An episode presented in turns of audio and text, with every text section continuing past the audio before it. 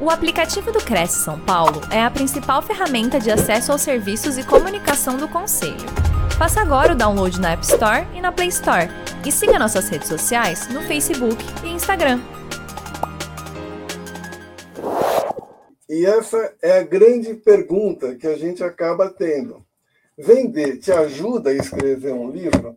Eu vou te dizer que sim, e vou é, ele te ajuda por quê? É, ele te ajuda a escrever o livro. Eu vou te dizer que sim, porque nós hoje vamos quebrar um paradigma de que vendedores não gostam de escrever.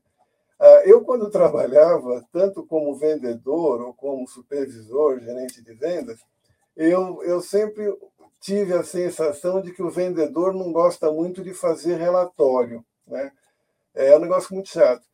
Eu, quando era vendedor, fazia o relatório e depois, como chefe, eu comecei a ler relatórios. E aí, conversando com colegas, eu via que muitos chefes não liam os relatórios. Então, provavelmente, era por isso que os vendedores não gostavam de fazer. Né? E exatamente pensando nisso aí, nesse paradigma, que eu falei, não, nós temos que dar um basta nessa situação. Vamos quebrar esse paradigma. Mas aí você me pergunta, como que você vai quebrar esse paradigma, Paulo? É exatamente analisando as semelhanças que existem nos dois métodos que a gente tem, tanto para vender, que é o que a gente faz, normalmente a vida toda, quem é vendedor, como ao que a gente tem que ter para poder começar a se tornar um escritor. Tudo existe um método, né? Então, essa pergunta que eu fiz, se vender é igual a escrever um livro, eu vou te falar que é, e é verdade. Se você pensar bem, a sua vida ela começou com um planejamento de trabalho. Eu, eu não estou falando planejar um trabalho imediato, alguma coisa rápida. Eu estou falando quando você decidiu ser vendedor. A sua decisão de vendedor ela foi para se preparar para enfrentar todas as situações que uma negociação poderia trazer. E aí você teve que fazer o quê? Você teve que estudar técnica de negociação e começou a batalhar nisso, que é onde vocês chegaram. Eu não vou ensinar o Pai Nosso Vigário, porque vocês já fizeram vários cursos de venda, vocês são super capacitados, principalmente aqui no Cresce, né, que vocês têm a TV Cresce, que, que diariamente dá treinamento para vocês. Né? Mas quando vocês, vendedores, pensam em escrever um livro, é a mesma coisa. Porque o mesmo planejamento que você faz para o trabalho de vendas, é o que você vai fazer para o seu trabalho de escrever. Você vai ter que avaliar que tipo de material você vai usar, vai ser necessário para o seu trabalho, se você vai anotar num caderno, se você vai usar um computador. Tem gente que não gosta de, de escrever na tela, porque a revisão fica um pouco mais difícil. Tem gente que gosta por causa do corretor ortográfico. Mas isso tudo é uma coisa que vai estar embutida no seu planejamento. Aquele planejamento que você faz. Eu sei que tem muito vendedor, aliás, o brasileiro, de uma maneira geral, ele não gosta muito de planejar. Ele gosta muito de executar, e gosta muito de ver resultado, mas não gosta muito de planejar. É necessário, é muito necessário. Então, agora que você já sabe que você precisa planejar para vender e precisa planejar para escrever um livro, você chega na segunda parte, que é a definição do modelo que você vai seguir. Quando você começou a trabalhar com imóvel, você teve que estudar quais seriam as condições de venda que o imóvel teria. Se você ia fazer uma venda à vista, se você ia fazer uma venda financiada, como é que você iria conseguir esse financiamento, que documentação você teria que fazer. Ou seja, você teve que, que fazer todo um modelo para poder aplicar o teu conhecimento na prática. Para você escrever um livro é a mesma coisa. Você, quando vai escrever um livro, você tem que primeiro escrever, escolher se você vai escrever um conto, se você vai escrever uma novela, se você vai escrever um romance. Né? Ah, o Charlie Chaplin ele tinha uma maneira de fazer seus filmes que eu, claro, não sou o Charlie Chaplin, estou muito longe disso, eu acabo usando para fazer os meus livros. O Charlie Chaplin ele fazia o quê? Ele gravava várias cenas aleatoriamente. E depois que ele tinha todas essas cenas gravadas, ele escrevia uma história aonde ele pudesse aplicar essas cenas. Né? A minha inspiração para o livro, ela também vem assim. Eu, particularmente, gosto muito de contos. Do mesmo jeito que tem vendedor que gosta de, escrever, de fazer vendas à vista, né? Porque a venda à vista, o resultado é imediato. Você vendeu e recebeu. No conto, eu sempre comparo com uma luta de boxe. Se você escreve um conto, é como você vencer essa luta por nocaute. Se você escreve um romance, não, você tem que vencer por ponto. E no conto, não. O conto ele é rápido. Você, pum, pum, cinco, seis páginas, você já tem que resolver a história. Como às vezes a gente consegue uma venda onde, com poucas visitas, com pouca argumentação, a gente consegue uh, convencer a pessoa a comprar o carro, comprar a, a casa, né, o apartamento, ou fazer até um aluguel. Depois que você já definiu o que modelo que você vai seguir, você vai ter que especificar o cenário, estabelecer um cenário. Como é que você faz isso na sua venda, na sua vida profissional? Vocês têm tendências. Tem gente que gosta mais, por exemplo, de vender galpões. Tem gente que gosta de vender casas. Tem gente que gosta de vender apartamentos. Tem gente que gosta de vender fazendas. Outros gostam de vender sítios. Por quê? Porque é uma área onde você se sente mais confortável para trabalhar. Quando você vai escrever um livro, é mais ou menos a mesma história. Você vai ter que escrever uh, uma, uma, uma história que ou pode ser contemporânea, ou ela pode ser de época, ela vai ser um texto intimista, ou ela vai ser um texto épico, uma história assim, apoteose, né? E na sua história, você também vai ter que dizer aonde que ela vai se situar. Se ela vai se situar no meio urbano, se ela vai se situar no meio rural.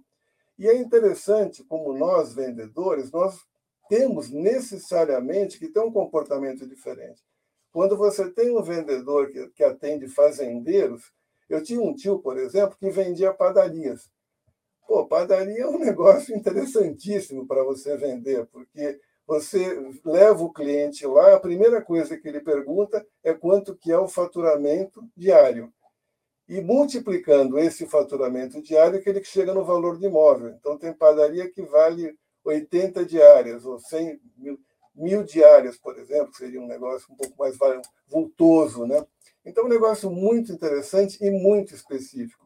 Então, quando você tem uma tendência a escrever livros de forma mais intimista ou de forma mais épica, se você ver aonde ela vai se situar, você situa exatamente como você faz para você vender um, um, imóvel, a tua zona de conforto. E aí, depois que você já planejou, definiu o modelo, estabeleceu o cenário, você vai ter que escolher os personagens. Então, quando você fala, eu vou vender um sítio, a primeira pergunta que te vem é, eu vou vender para quem? Aí você vai ter que ver se o teu público vai ser um casal, se vai ser um casal jovem, se vai ser um casal de idosos, se vai ser um casal com filhos. Por quê? Porque os argumentos eles vão mudar de acordo com o público que você vai procurar, não é isso? Por exemplo, um casal jovem que tem dois filhos em idade escolar. Se você oferece uma casa que fica próximo de uma boa escola, ele já é um argumento de venda.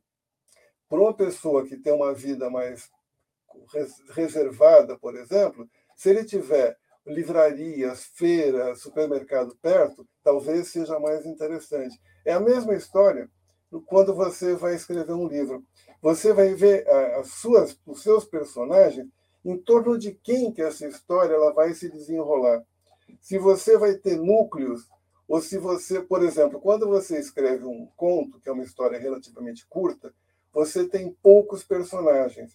Você escolhe alguns personagens e pode desenvolver uma história. Ou pode ser um personagem só, ou dois personagens. Quando você vai escrever uma novela, ou vai escrever um romance, você vai ter que trabalhar com núcleos.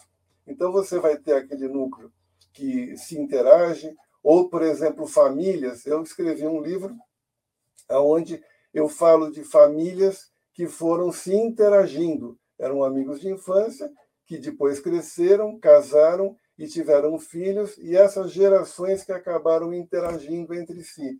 Então, é a mesma coisa quando você visa o público do teu, da, tua, da tua venda, o público que você vai escrever, não que ela vai ler, o público sobre o qual você vai falar, os personagens do seu livro. Todo, todo livro ele tem um herói, tem uma heroína, ou tem uma pessoa que tem um objetivo. Aliás, isso é muito importante. Você colocar no seu livro uma pessoa que tenha um objetivo. E aí você vai levando o leitor a atingir o objetivo junto com o teu personagem. E às vezes no meio do caminho ele tem é, tropeços, ele tem interrupções. Aí você tem um amigo que sempre está lá para suportá-lo. Ou ele, por exemplo, deseja um amor e esse amor ele vai atrás e não consegue, é recusado. Então são contextos que têm muita semelhança. Aliás, é interessante essa história dos personagens, porque eu na minha vida, como vendedor, eu ouvi tantas histórias, mas tantas histórias, e eu sempre tinha um hábito que era escrever uma folha, cada cliente que eu visitava, eu anotava numa folha tudo aquilo que eu tinha conversado com a pessoa. Eu chamava de pró-memória. Então eu tinha pastas de pró-memória, que inclusive na minha empresa, na PCA MKT, eu implantava isso. Cada vez que o meu vendedor visitava um cliente, a primeira coisa que eu exigia dele não era um relatório de vendas, era o pró-memória. Porque a qualquer momento que esse cliente chamasse, se a gente lesse o pró-memória, você sabia o que foi discutido com ele. Então, eu fiz tantas pró-memórias, eu soube tantas histórias, que hoje eu digo que eu tenho mais história para contar que o Walt Disney. Né? E quem conta essas histórias são os personagens. Alguns personagens que eu descrevo nos meus livros foram pessoas que eu conheci durante a minha vida trabalhando como vendedor. Então, depois que você já uh, entrou nos seus personagens, você vai partir para o tema da história, tá? sobre o que, que você vai uh, escrever. É a mesma coisa quando você vai fazer aquela apresentação. Você fala assim, puxa, eu tenho vocação para vender, por exemplo, apartamentos. E eu gosto de vender apartamentos para determinado público. Né? Aí, quando você vai fazer a tua, a, a tua venda, você vai se preocupar com os pontos fracos e fortes que esse imóvel pode ter para aquele público, não é? Você vai buscar esses pontos nessas pessoas. E, isso aí é, é interessante porque ele varia muito de cada um. Por exemplo, casualmente, nesse momento aqui, minha mulher está vendendo um apartamento que fica no andar térreo. É um prédio de um andar e tem apartamentos no andar térreo. Esse prédio é, é interessante porque muita gente que vai ver esse apartamento gostaria de morar numa casa, porque você estando no andar térreo, você tem a mesma sensação do jardim, a rua, os carros passando. Só que num condomínio você tem uma segurança que a casa não te oferece. E você tem pessoas que podem compartilhar o teu universo. Então é interessante que nesse apartamento o público que vai lá ele é, é, é, bastante é bastante igual, sabe? Você não vê, por exemplo, um casalzinho recém-casado começando a vida procurando um prédio de um andar para morar no térreo. É muito interessante. Muito embora, claro que as pessoas também podem começar por esse caminho. Então, da mesma maneira como você uh, vê o tema da tua apresentação, os, os argumentos que ele vai ter, vai ser sobre o que o seu livro vai falar. Então você vai ter que definir se esse livro vai ser uma comédia, se ele vai ser um suspense, se ele vai ser uma denúncia, se ele vai ser uma ficção, uma distopia, que, aliás, hoje em dia está muito fácil a gente escrever sobre distopias, porque nós praticamente vivemos uma distopia. Quer dizer, o mundo está passando por transformações tão rápidas que a gente não tem mais aquele mundo do futuro, você tem o mundo do presente hoje ele já é distópico, né? Ou você vai criar no teu livro uma coisa que seja um clima mais leve, uma coisa mais fluida, sabe? Ou você vai dar um ar pesado. Isso tudo é, são temas que você vai ter que, que escolher do mesmo jeito que você escolhe os temas que você vai para o seu, seu cliente, né? Partindo disso, depois que você já fez todo o teu planejamento, definir o modelo que você vai seguir, estabelecer um cenário para você escrever seu livro, escolher os seus personagens, escolher o tema da história, você vai para a parte que é a mais difícil, que é a sustentação da história. É, é interessante que o vendedor, normalmente, claro que, que cada vendedor ele tem a sua característica e cada produto necessita de uma estratégia diferente, e isso que vocês já sabem muito bem, né? Mas é interessante. Eu, por exemplo, quando era vendedor, eu aprendi uma técnica que é contar a verdade. Sempre, o tempo todo. Por quê? Porque a minha memória, Paulo, é horrível. Eu tenho uma memória péssima. Então, se eu falo alguma coisa que não é verdade, eu tenho que lembrar aquilo que eu falei. É complicado, porque você não sabe exatamente exato o que você falou. Então, você tendo uma boa memória, ajuda. Eu não posso. Eu prefiro falar a verdade. Então, falando a verdade, é aí é que a gente vai ver as dificuldades que a gente tem nos passos da venda quando vai explicar o que acontece nas dificuldades. Venda, por exemplo, você tem sempre o marido que vai falar com a mulher, a mulher que vai falar com o marido, uma herança que a pessoa recebeu de herança, ainda tem que fazer partilha, e aí você não sabe como é que está a documentação. Uma vez, por exemplo, eu fui comprar um apartamento e, e o dono desse apartamento ele mantinha uma amante com quem ele tinha um filho. Então a amante morava com o filho no apartamento, o camarada era o dono. Quando ele comprou o apartamento, como ele era casado, para que ele, a mulher dele não soubesse que ele tinha comprado esse apartamento, o que, que ele fez? Ele comprou o apartamento por procuração e estava levando a vida. Ficou anos nessa vida. Até que um belo dia ele resolveu vender esse apartamento. E, ironicamente, quem quis comprar esse apartamento fui eu. Então, quando o meu advogado foi ver a documentação desse apartamento, ele falou: Olha, você não é dono desse apartamento, você tem uma procuração. Nós temos que achar o dono do apartamento, que foi quem assinou a procuração. E quem assinou a procuração tinha morrido. E esse camarada tinha cinco filhos e três desses filhos estavam se separando das mulheres. Então foi uma coisa muito complicada, porque o apartamento era em São Paulo, os filhos moravam no interior, então o advogado teve que visitar todo mundo e juntar as pessoas para poder resolver esse problema. E é um problema que, quando o corretor falou com o vendedor, ele falou: olha, a documentação está em ordem, porque eu tenho uma procuração, que comprei por procuração. Então, ele tinha o um documento, mas que no fundo não valia mais porque quem assinou havia morrido. No livro, é a mesma coisa. Você sempre tem que, durante a tua, o desenvolvimento da tua história, você tem que criar situações inesperadas. Você tem que levar o seu leitor para que ele fique comprometido com a solução. Lembra que eu falei que o herói ele sempre tem um desejo a ser cumprido, ele tem uma missão, ele tem uma coisa, né, o sonho dele. Então você tem que levar o teu leitor a acompanhar o sonho desse seu herói, do, do personagem principal, e às vezes ele tem reviravoltas. Às vezes aparece um outro personagem que muda o destino da história. A gente vê muito isso nos filmes, né? nos livros que a gente lê, personagens que vão entrando.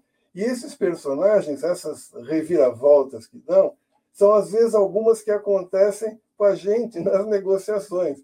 Você, por exemplo, é o caso de uma reviravolta foi que o, dono do apartamento morreu, ou o dono não, né, o que assinou a procuração morreu, e de repente era uma herança com cinco filhos, com três deles se separando da mulher.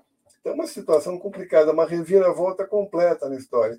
E no livro também, você pode incluir uma traição, você pode incluir uma morte de um personagem, você pode incluir o nascimento de uma nova pessoa que vai alterar o destino. Agora, uma coisa, gente, que eu quero deixar para vocês, que eu, eu para poder ser vendedor a minha vida toda, fundamentalmente eu tive que ser muito criativo nas soluções que eu apresentava para os meus clientes. Mas sempre você estava preso a alguma coisa. Ou você está preso a uma meta, ou você está preso a uma cota, porque na realidade eu confesso para vocês que eu nunca fui vendedor de imóveis, né? Eu vendi muita coisa, muita, muita coisa. Cheguei, inclusive, a vender imóveis, os meus? Não trabalhei profissionalmente como vendedor de imóveis. Eu gosto muito de varejo, né? Mas na realidade, uma coisa que eu sempre uh, passei nos momentos da, da, da minha venda era, era exatamente essa, essa, as reviravoltas que elas acontecem e que a gente não consegue prever. Né? Então é, é, é muito, muito complicado isso aí. E nos livros eu fui aprendendo que a reviravolta quem faz sou eu. O vendedor ele tem que cumprir a cota, ele tem que atingir um objetivo, ele tem que lá, satisfazer alguém. Quando você está escrevendo, e aí eu estou falando de coração, é, é o momento em que você sente a maior liberdade na sua vida. Eu nunca me senti tão livre, tão livre, quanto nos momentos em que eu estava escrevendo, em que eu estou escrevendo, né? Porque o personagem ele vai fazer exatamente o que você quiser que ele faça. Se você quiser que ele seja João, ele vai ser João. Se você quiser que ele morra, ele morre. Aliás, eu tenho uma prima que fala: você mata muito seus personagens, né? Mas é verdade, quer dizer, na realidade, o que acontece com o personagem é aquilo que você está querendo transmitir para uma pessoa que você não faz a mínima ideia de quem seja porque a Cecília Meirelles falava né, que os escritos dela eram como cartas que ela mandava sem esperar resposta. Então, você escreve um livro, você não sabe para quem você está escrevendo. Você escolhe o personagem, mas você não pode escolher o público. Mas a grande verdade é que a sensação de liberdade de você escrever um livro é alguma coisa que é impagável. É impagável.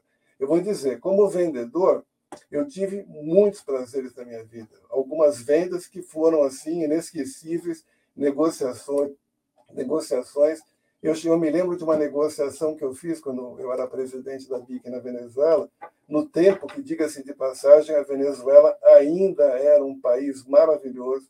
Não imaginem que essa Venezuela que vocês ouvem hoje falam na televisão é aquela Venezuela de 20 anos atrás. Que há 20 anos atrás a Venezuela era um país maravilhoso, e hoje, infelizmente, não. Mas eu me lembro de uma negociação que eu fiz lá, que foi assim, realmente virou case na empresa a solução que a gente deu para o negócio.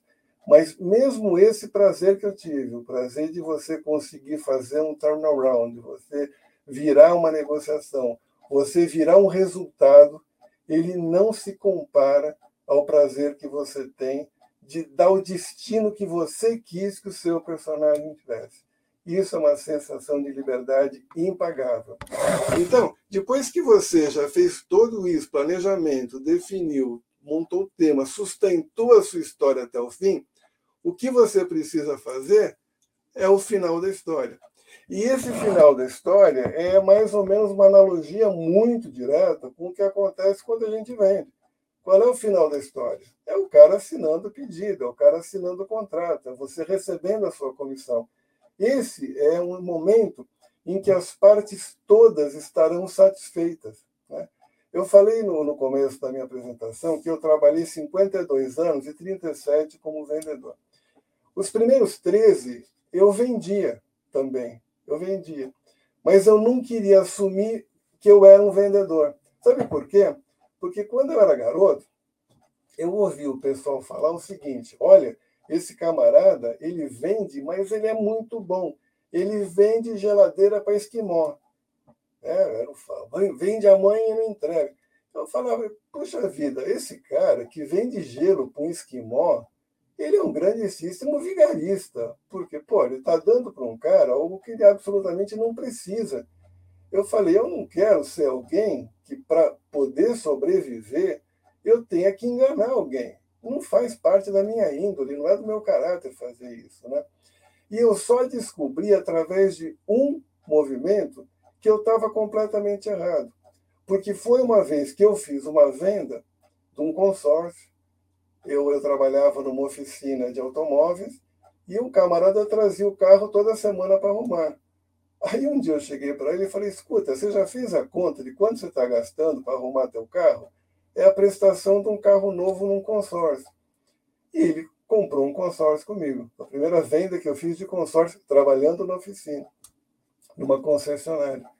E esse camarada falou, a hora que ele fez as contas e viu o negócio que eu tinha proposto, ele falou: Puxa, Paulo, você realmente me deu uma orientação. Eu tinha uma ideia errada eu poderia ser enganado. se eu consultasse de repente um outro vendedor. Aí que me deu um giro. Eu falei, puxa vida, é, se eu tive esse reflexo dessa pessoa, eu não preciso enganar ninguém. Pelo contrário, eu tenho que trabalhar para evitar que essa pessoa seja enganada por um vendedor de gelo para esquimó.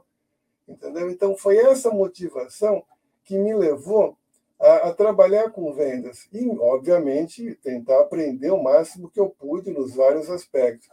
E essa mesma motivação é que faz com que os meus personagens eles sejam críveis, de certa maneira, porque na realidade eles são honestos. Então, quando você vai escrever o final do seu livro, do mesmo jeito que você deixou seu cliente satisfeito quando você vendeu uma casa, quando você vendeu um apartamento, uma fazenda e recebeu a sua comissão, né?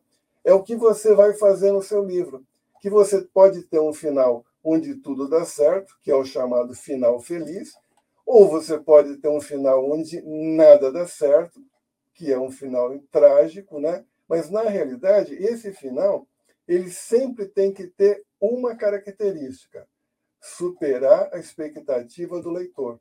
Do mesmo jeito que você quer deixar o teu cliente com um serviço a mais, não é aquilo que falam no curso de vendas, que você tem que encantar o seu cliente, oferecer para ele algo a mais do que aquilo que ele estava esperando, é o mesmo que você oferece para o seu leitor.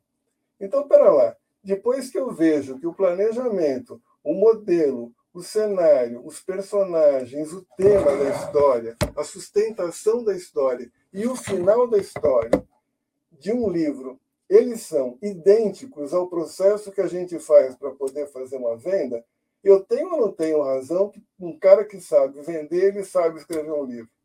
Uma pessoa que sabe vender, sabe escrever um livro. Não é verdade? É uma tese. Agora, existe o paradigma de que o vendedor não gosta de escrever. Talvez relatórios, porque o gerente não costuma ler. Mas vocação, talento né, e credibilidade e conhecimento de causa, e principalmente histórias para contar no livro, realmente esse vendedor ele tem. Eu tenho absoluta certeza disso. Eu não sei se eu consegui nessa breve explanação, porque o nosso tempo tá, ele já está acabando, se eu consegui nessa breve explanação traduzir um pouco daquilo que eu sinto e aquilo que me tornou escritor. Eu comecei com livros técnicos, hoje eu escrevo contos e, novelas, né, que é a minha a minha a minha paixão, né? Eu gosto mesmo é de conto, eu acho o conto uma coisa fantástica, mas eu espero que eu tenha conseguido demonstrar para você e quebrar esse paradigma e ver que essa comparação, sim, ela existe, ela é bastante factível e pode funcionar. Então, eu agradeço muitíssimo a atenção de vocês, espero ter contribuído nesse período aqui com, a, com um pouco do que eu podia transparar. E, e, e gostaria de passar para vocês o site aonde eu tenho toda a minha obra publicada, que é o bazarfabuloso.com.br, tem um QR Code aí, se você apontar teu celular, você vai para lá.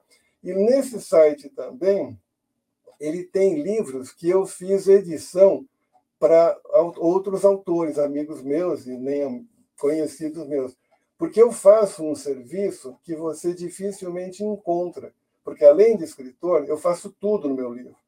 Eu escrevo, eu edito, eu editoro, eu imprimo, eu faço a arte da capa, eu imprimo a capa, faço o, o, o filme da capa e monto o livro. Ou seja, eu faço 100% do processo de confecção, de confecção de um exemplar de livro. Né? E eu faço isso para amigos meus. Por quê? Quando você chega numa editora, você tem lá o teu texto em, em Word, né, em folha de A4, o camarada ele vai te imprimir o livro. Só que para fazer isso, o pedido mínimo que você tem que dar são de 50 a 100 exemplares. E aí é complicado, porque você não sabe se a tua obra está do jeito que você quer, se ela está com a revisão que você gostaria. E às vezes seria fantástico se você tivesse um exemplar para poder fazer um boneco e conferir a sua obra. Eu faço esse trabalho. Eu imprimo um exemplar e vendo para as pessoas. Ou seja, eu cobro o trabalho de um exemplar, muito menos do que uma gráfica cobraria, porque afinal de contas eu não faço isso para ganhar dinheiro, eu faço isso por prazer. Então eu tenho vários amigos meus que são escritores e precisam de uma, duas, três cópias para poder pedir para as pessoas revisarem, até para você ver como, como o livro fica. Porque, olha, vocês não imaginam o prazer que é você ter uma ideia na cabeça e depois de algum tempo você vê essa ideia transformada num livro, um objeto. É como se você tivesse um filho. É mal comparando, né? Mas é como se você tivesse um filho. Porque você pega o livro na mão e você fala assim: este livro não existia até dois, três meses atrás. E hoje ele está aqui, ele pode passar para uma geração, ele pode ser lido, pode ser guardado. Pode... É uma sensação fantástica. Então, se vocês me derem o prazer de visitar o Bazar Fabuloso, vocês vão poder ver a, a, o que a gente tem lá, os trabalhos que a gente já fez, tanto para pessoais quanto para terceiros. Né? E agora eu gostaria de passar para a Simone e agradecer mais uma vez a, a, presença de vocês, a audiência até esse momento aqui, e saber se eu teria alguma dúvida que eu puder esclarecer para vocês, vocês quem daqui vai ser escritor? Como vocês falam, escreve aí nos comentários quem já escreveu um livro, quem gostaria de ser um, um escritor, tá ok? Olha, muitíssimo obrigado pela atenção mais uma vez e eu gostaria de voltar, voltar com a Simone. Ô, Paulo, muito obrigada aqui pela explanação, pelo passo a passo. Com certeza esclarece bastante para quem pensa em escrever, tem vontade, já fez alguns, como você falou, alguns rabiscos estão ali guardados numa pastinha. Não desista, né? A gente pode começar, recomeçar sempre. E, é. e, eu coloquei algumas perguntinhas que acho que vão até aguçar um pouco mais aí a curiosidade de como é que a gente pode fazer isso. E aí a história, eu quero perguntar para você assim, Paulo, é provável que ao reler a história apague inúmeras frases e volte a escrever novamente? Isso é normal e positivo. Você escreveu, aí você no dia seguinte você foi ler, você fala, nossa, não, não era isso. Aí você hum. começa a rabiscar, escrever novamente. Isso é bom. Dá a impressão que nunca vai terminar, porque você está sempre fazendo alguma alteração. Como é que é esse sentimento, Paulo? É, você agora colocou o dedo na ferida, porque realmente, ah, para a gente que é autor, teoricamente a obra nunca acaba você sempre está fazendo alguma coisa pensando em melhorar. Uhum. Só que uhum. chega um momento, é, é, é como o filho, né? Em nove meses ele tem que nascer. Aí você Sim. fala, puxa, se ele ficasse, mas poderia estar o um narizinho mais bonitinho, a pouquinho. mas ele tem que nascer, ele, sabe? Ele vai nascer. Agora, revisar o trabalho é inevitável. Eu acho inevitável. Mesmo os meus livros que já foram publicados, eu estou sempre revisando. Eu vou alguma alguma frase que eu acho que que não era exatamente aquilo que eu queria ter dito, uh, uma ideia, um personagem, uma situação que não, não ficou muito clara. É claro que durante é. o processo de elaboração, isso aí vai muito do método. Claro que aqui eu, eu fiz um paralelo entre vender e escrever, né? não é um Claro, claro.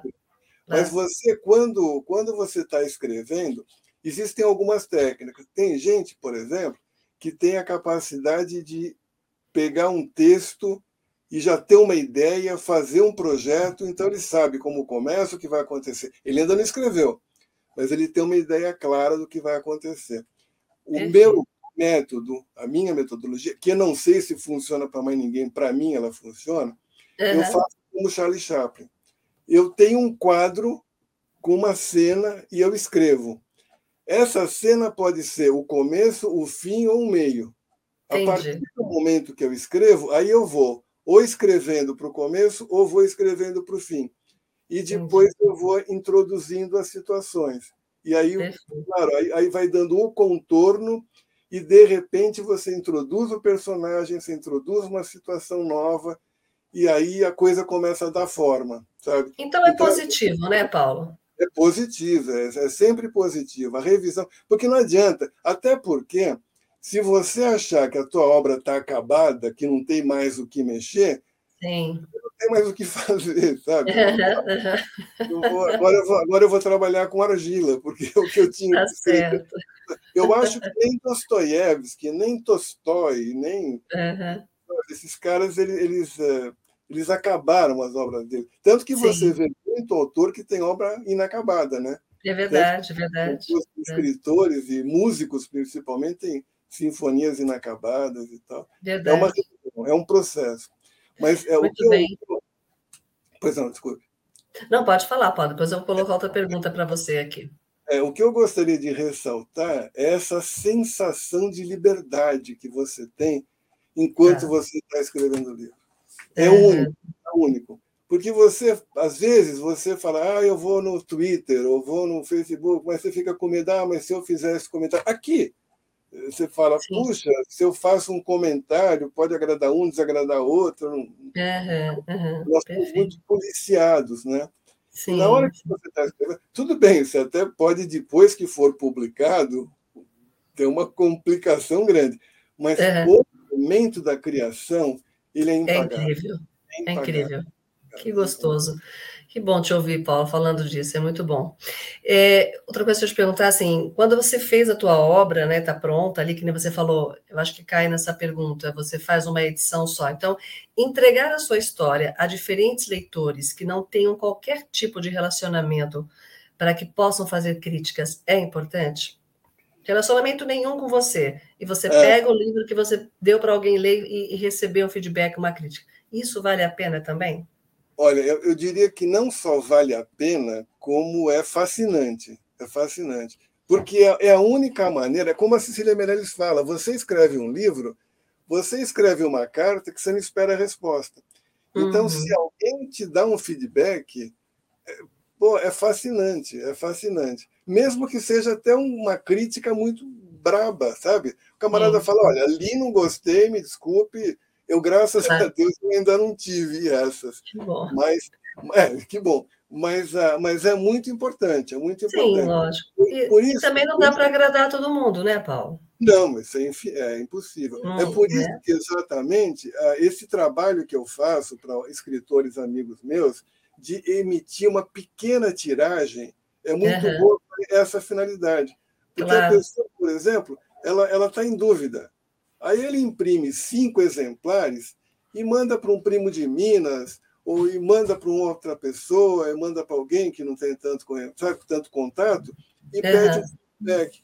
Aí a pessoa lê e fala. Não precisa ser um crítico literário. Claro. Porque, como eu falei, o leitor, você não faz a mínima ideia de quem será. Verdade. Agora, essa crítica, esse feedback, é importante. Agora, é difícil porque uh, se você não tem essa, essa possibilidade de ter o um livro impresso, formatado para mandar para a pessoa, você tem que mandar o original.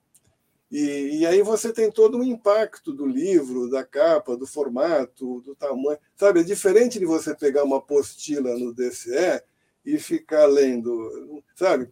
Uhum, na faculdade sim. não acontecia isso. Você ia lá uhum. e pegava uma, uma apostila e pegar o livro do camarada, é diferente, realmente. É, é lógico. Muito bom. E para agora pensando no livro pronto, tal, para que os leitores se prendam logo nas primeiras páginas, nos primeiros capítulos, como deve ser a chamada das primeiras páginas, Paulo, para que é, tenha aquela É isso é importante. Você você normalmente cada um, claro, depende da história que você vai contar, né? Mas o interessante é sempre que você começa o livro, você primeiro descrever o cenário para a pessoa poder se contextualizar. Então você descreve o cenário e introduz os personagens. Sabe? O, o, o Chekhov ele tinha uma, uma frase que é, é lapidar, que ele fala que se você mostra um revólver no primeiro ato, você tem que usar esse revólver em algum momento da peça, porque sabe, não pode mostrar personagem. Uhum. Você você mostrar um personagem que não tem interesse nenhum para a história, é, não é, sabe, não Maria, não agrada. Então, quando você começa, você descreve o teu cenário, aí você introduz os seus personagens e aí vai criando. Porém, você não pode introduzir todos, porque exatamente tem aquele efeito surpresa que você uhum. precisa para manter a atenção do teu leitor. Então, Muito de repente, bom. vai introduzindo um, eu vou, eu vou citar meu caso. Eu sei que elogio em boca própria é vitupério, né? Mas eu, recentemente eu escrevi um livro é, que é Temperança ou Loucura, né? E hum. essa temperança e loucura, é, para quem não está muito habituado, são cartas de tarô, né? O tarô, ele tem os arcanos maiores, menores e tal. Isso aqui normalmente são 42 cartas. E essas cartas, elas são numeradas. Não vou fazer apologia do tarô aqui, mas é um negócio muito legal. Então, esse livro, ele foi escrito todo ele baseado na leitura do tarô. Ou seja, de uma maneira ou de outra, não é que fala assim, não, o personagem, imagina, quem que vai acreditar no tarô? Não estou desfazendo de quem acredita. Sim, né? sim. Eu acho muito legal. Agora, o que, que aconteceu nesse livro? As pessoas elas foram se envolvendo e o tarô foi dizendo que elas iriam se envolver. Né? Então é aquela é. história. A pessoa perguntou se eu vou prender no primeiro capítulo. Né? Eu coloquei na, na, nesse livro, eu, eu, descrevi um quadro uhum. e fui escrevendo um personagem, até que ela recebeu uma leitura do tarô. A partir daquele momento, começou uma outra, um outro personagem que também foi influenciado por uma outra leitura de tarô. E assim foi desenvolvendo. Exatamente. Então você cria um, um teu, teu cenário e o teu uhum. personagem. E aí eu fui um por um. Tanto que tem até um amigo meu que falou: pô, eu pensei que fosse um romance, e ele ficou muito bravo comigo, porque ele achou que uma cena tinha um certo final, e eu uhum. Ele falou: pô, você está descrevendo o personagem, aí que ele entendeu. Entendi não é um romance, né? Uhum, uhum. É, é, a interpretação. Começa também a ter a interpretação de quem está ali numa expectativa do que está lendo realmente, é, né? Exatamente. É por isso que você tem que despertar isso para a pessoa ficar com vontade de virar a página e saber uhum. o que uhum. aconteceu. Com certeza, com certeza. Muito bom, Paulo. Olha, eu quero só é, ressaltar aqui que a senhora Maria Ângela, o Sérgio Duarte e o Jarbas, eles tinham até entrado aqui na sala é, e depois nós solicitamos que voltassem, entrassem pelo YouTube, mas estão te assistindo hum. também, tá bom, ah, Paulo? Com certeza que agradecimento a Maria Ângela, o Sérgio Duarte, o Jarbas, e agradecer aqui também, como eu tinha dito no início, o Pedrinho, que está conosco aqui desde o começo. Boa noite ao Pedro, ao Josival, que é de Marechal Deodoro, Lagoas, com a gente. Maria Fátima, Ituiutaba, Minas Gerais, conosco participando. Silvana Cristina é de Itu, também conosco, Jesuís, do Rio de Janeiro, Gelfrena aqui, boa noite, não sei exatamente de qual local. A Mauri, muito bom, obrigado. E o Mauri pergunta se o senhor é parente do professor Aquino de Lorena. Não, eu não sou parente dele. Aliás, o nome Aquino ele é, é, é tão comum, né? Que se fosse uma família só grande seria até melhor. Mas para você é. ter uma ideia, Mauri, eu, eu trabalhei numa empresa que tinha oito funcionários e três eram aquino e nenhum tinha parentesco com Parentesco nenhum. Não tinha parentesco nenhum. Parentesco. E aquino é, é qual descendência, Paulo? Olha, é uma boa pergunta, eu não sei, viu? Sinceramente, é. Você sabe que interessante, porque o, o, o, meu pai, ele, ele morreu já minha idade avançada, né? E durante a vida toda dele, ele achou que o, que o meu avô ele fosse italiano, fosse alguma coisa uhum. assim. Aí depois ele chegou à conclusão, não me pergunte por quê, de uhum. que meu bisavô era judeu convertido. E ele tinha mudado esse nome para Aquino, e aí o meu avô também. Agora, se meu pai era judeu, teoricamente eu também deveria ser, né? Sim, Só que sim. nós nunca não sabíamos disso, né? E não quer dizer, ou seja, não sabemos, né? Uhum, uhum. De repente está aí fazer uma, uma história sobre o Aquino, procurar a história é, do, da família, mas, olha, um novo se, título. É, se eu fosse assim, por exemplo, eu escrevi um dos meus livros, ele tem na capa São Tomás de Aquino, né? Uhum, também. Agora, só, só voltando um pouquinho, se você me permite, a pergunta claro, claro. né?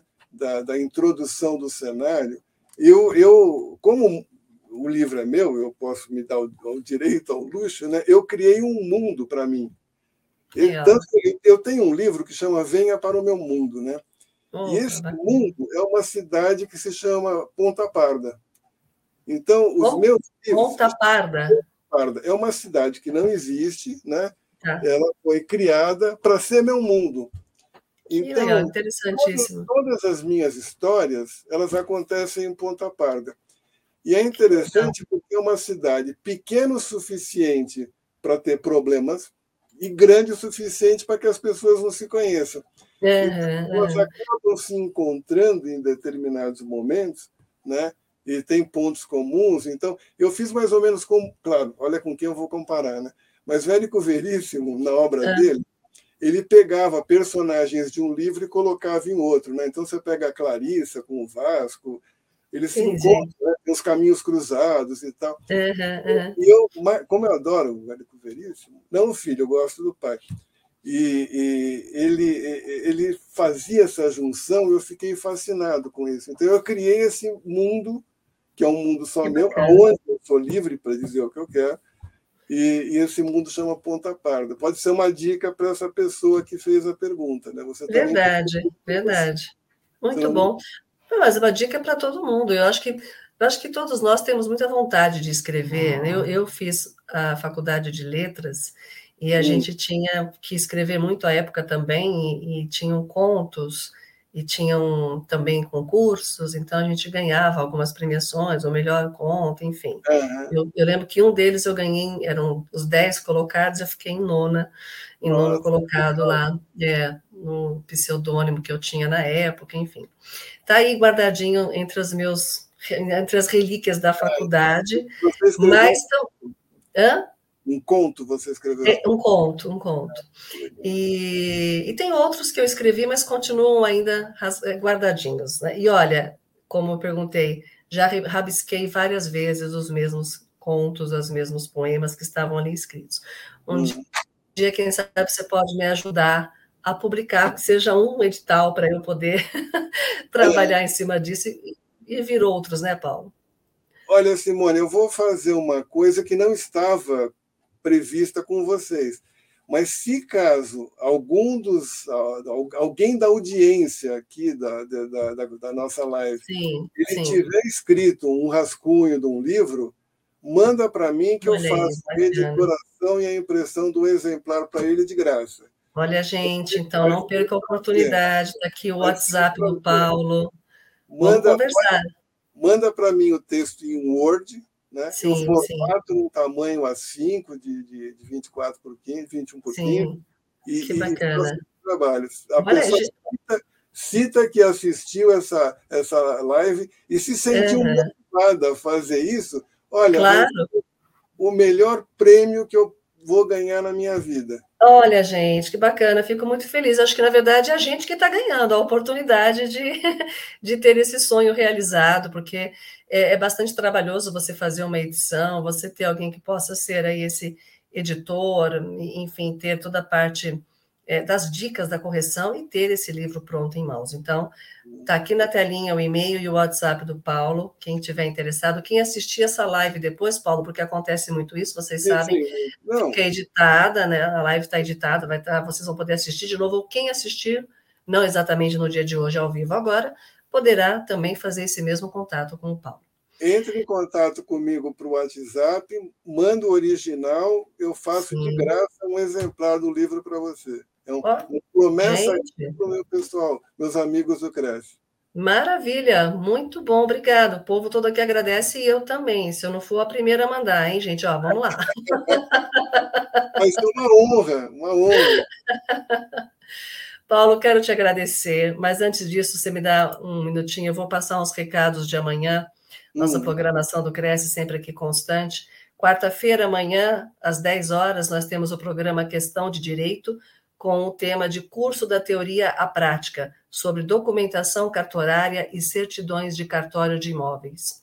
E depois, às 18 horas, na quarta nobre, José Trevisan e Andresa Belezo sobre o uso do FGTS na moradia própria. Então, às 10 e às 18, com esses dois temas aqui bastante técnicos, né, e de extrema importância também, para que a gente possa acompanhar aqui as lives ao vivo do Cresce. Quero agradecer todos que estiveram conosco. A Maria Ângela também deu boa noite, a sua esposa aqui te acompanhando sempre, com certeza. Eu falei que eu ia acompanhar. Ah, com certeza. Obrigada, viu, Maria Ângela? E olha que ele está arrumando, arrumando trabalho, você viu, né? Vai, vai editar aí quem mandar informação, livro para ele. E se acontecer depois, conta para gente, tá bom? Quem claro. sabe a gente, a gente volta aqui na tela do Cresce para até falar sobre esse, esse caso, se vier a acontecer, tá bom? Eu vou chegar e falar assim: olha, esse aqui é o livro do meu leitor do Cresce. Isso mesmo, olha, gente, bacana, Paulo. Vamos deixar isso combinado. Que possa, enfim, acontecer, se Deus quiser, porque é realmente, como você disse, uma sensação de liberdade, de uma de ter um, um filho ali, né? Como você contou essa, essa parte, um processo.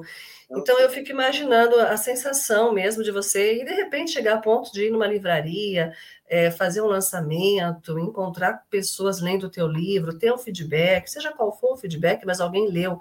Então é muito bacana. Eu acho que Paulo, parabéns pela trajetória profissional que você contou aqui para gente, é, por estar nesta fase da vida tão produtiva quanto e produzindo para nós, né? Produzindo para que nós leitores possamos aqui crescer com o teu aprendizado. Então, isso é riquíssimo e é importante que a gente tenha esse hábito da leitura, procurar escritores novos. A gente tem muita referência, como você citou vários aqui, e o seu aprendizado é com base nesses grandes escritores. Então, a gente tem também você como um grande escritor aqui e como o nosso convidado sempre muito ilustre aqui no Cresce São Paulo.